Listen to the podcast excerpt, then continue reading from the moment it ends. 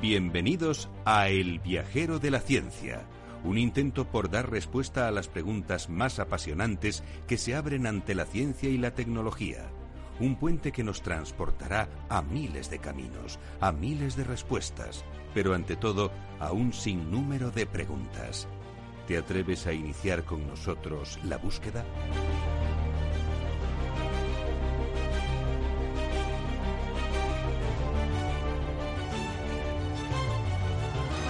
El viajero de la ciencia te invita a dejarte llevar por la curiosidad. Abre tu mente a la infinidad de posibilidades del conocimiento, los datos, las pruebas, las teorías, la tecnología que cambiará el futuro. Todo cabe en un camino que se abre ante nosotros y nos despierta la necesidad de indagar en nuestro entorno y hasta en el último extremo del universo conocido. El viajero ya está en marcha. El viajero de la ciencia, Carlos Alameda.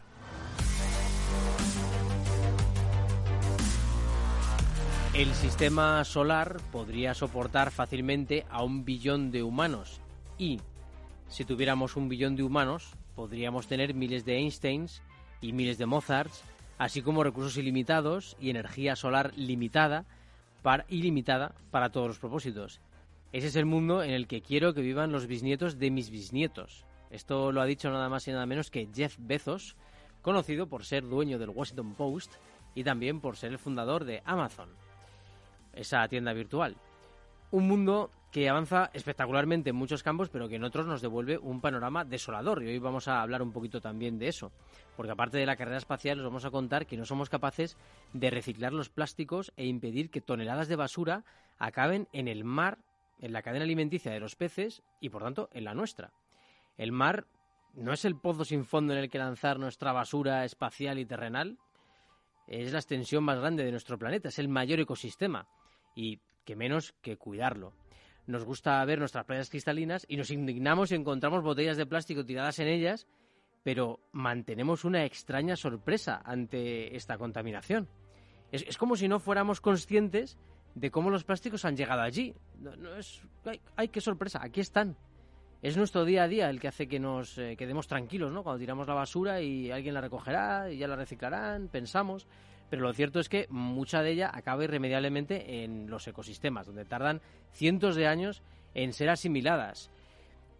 Y no somos conscientes. Podríamos tirar una botella y encontrárnosla en verano en el mar pero no imaginaríamos que la habíamos tirado nosotros en nuestra casa, de Madrid, de Burgos, de Zaragoza, de Barcelona, de cualquier sitio, ¿no? Y lo grave es eso, que no tenemos en mente el daño que estamos haciendo día a día.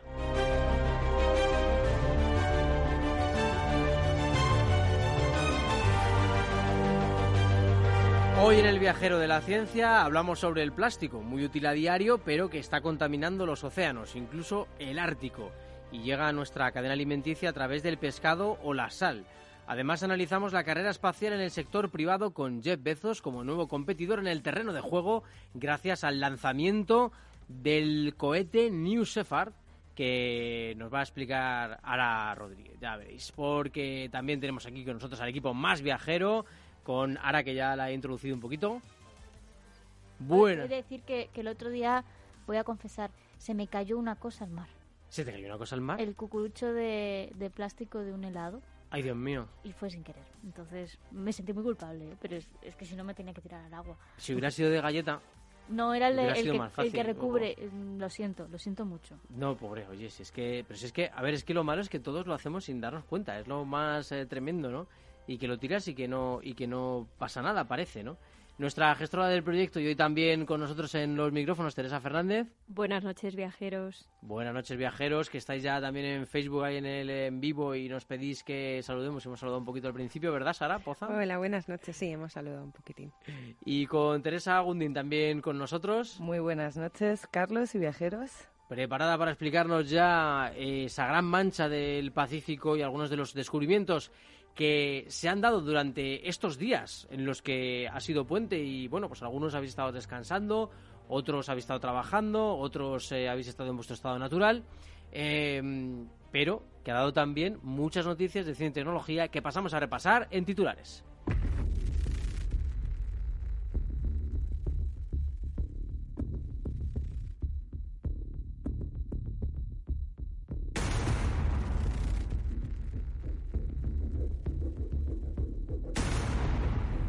Habrá que hacer un especial sobre esto. El último trabajo de Hawking. Enviado diez días antes de su muerte, el último texto del científico ha sido publicado a título póstumo. En su investigación, Hawking sugiere que nuestro universo puede ser uno de muchos similares al que ocupamos con planetas habitables. Esta teoría revela una paradoja cósmica que se identifica con el resto de teorías del genio el campo magnético de la Tierra se está debilitando. En caída desde 1840, una de sus consecuencias sería la inversión de los polos. Sin embargo, los científicos creen que el debilitamiento de la magnetosfera y la presencia de una gran zona donde es menos fuerte no son un síntoma de una inminente catástrofe que se espera para dentro de millones de años. Estudian un plan para usar asteroides como naves espaciales. Un grupo de investigadores y estudiantes del proyecto D-STAR de la Universidad Técnica de Delft, Holanda, trata de pensar en soluciones para construir naves lo suficientemente grandes y sofisticadas como para que generaciones enteras puedan pasar su vida allí. Han propuesto vaciar asteroides y aprovechar su interior para construir grandes hábitats y surcar el espacio a bordo de ellos. Descubren un nuevo mecanismo de regulación inmune utilizado por los virus.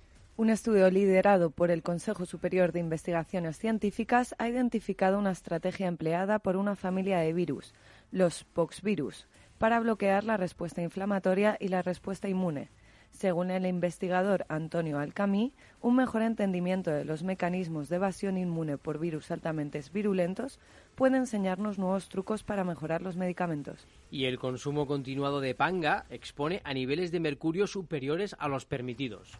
Tras analizar más de 80 muestras de este pescado, un equipo de investigadores de la Universidad de La Laguna ha llegado a la conclusión de que algunos ejemplares, sobre todo en sus presentaciones en adobo, superan las concentraciones máximas de mercurio admisibles fijadas por la legislación europea recomiendan no usar panga en alimentación infantil. Ahí tenéis la recomendación. Insight, la misión espacial que medirá las constantes vitales de Marte. En apenas 48 horas, la NASA espera lanzar con éxito una de las misiones espaciales de 2008 más esperadas. Se trata de InSight, cuyas siglas corresponden en castellano a exploración del interior mediante investigaciones sísmicas, geodesia y transporte de calor, una iniciativa del programa Discovery que pretende explorar en detalle el corazón de Marte. Vamos ya con nuestros temas después de una pequeña pausa. El viajero de la ciencia. ¿Te está gustando este episodio? Hazte fan desde el botón Apoyar del podcast de Nivos. Elige tu aportación y podrás escuchar este y el resto de sus episodios extra. Además, ayudarás a su productor a seguir creando contenido con la misma pasión y dedicación.